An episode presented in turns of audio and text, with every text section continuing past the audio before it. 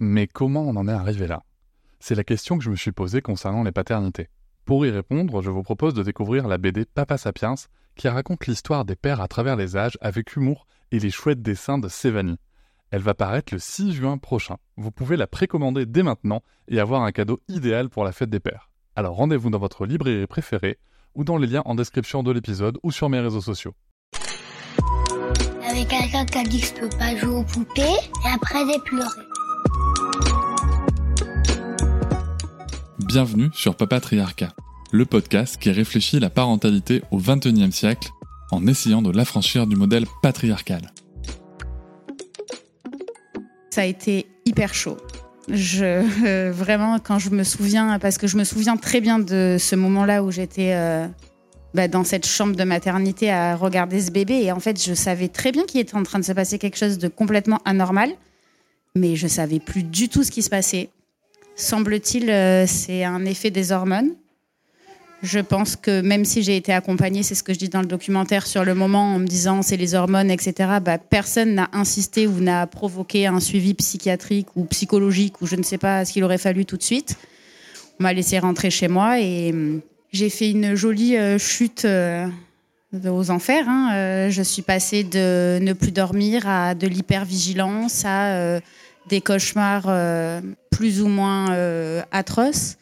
J'ai plus pu vivre le quotidien normalement avec euh, mon enfant parce que j'avais peur sans cesse de ou la faire tomber ou, ou mal la tenir dans le bain ou bah, être une mauvaise mère. Moi, la colère que je peux avoir, c'est que bah, tout le monde devrait le savoir.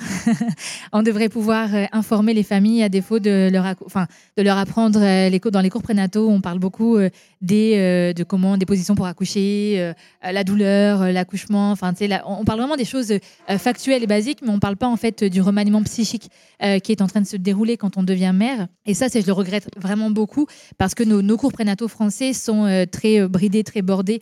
On a peu de marge de manœuvre. Ils sont délégués et ils sont quasiment uniquement faits par un corps de métier, les sages-femmes en France. Euh, et comme on l'a vu dans ton documentaire, les sages-femmes ne peuvent pas porter tout toutes seules. Et euh, notre culture de soins n'est pas du tout inclusive. Il y a un clivage qui fait qu'on n'est pas du tout coopérant et collaborant dans les soins. Euh, moi, c'est ce que je regrette en tant que professionnelle française et c'est ce que je suis allée chercher au Canada. Alors, Maman Blues, c'est d'abord un forum à l'origine et c'est un forum de femmes qui venaient s'inscrire pour partager et pour pouvoir euh, rompre euh, l'isolement, le silence, la culpabilité, la honte, la solitude et juste découvrir qu'elles sont loin d'être seules, très loin d'être seules. Lorsqu'il y a une dépression du postpartum de la mère, il y a 50% de chances en plus que le père fasse une dépression du postpartum. Ce que je résume par cette phrase, occupons-nous des mères. Et voilà, j'espère que cet extrait t'a plu. Tu pourras retrouver l'épisode en entier dès demain sur toutes tes plateformes préférées comme Apple Podcast, Podcast Addict, Pocket Cast ou encore Spotify. On peut aussi se retrouver sur les réseaux sociaux, sur Instagram, Facebook, TikTok, mais aussi tu peux t'abonner à ma newsletter, tu trouveras le lien en description.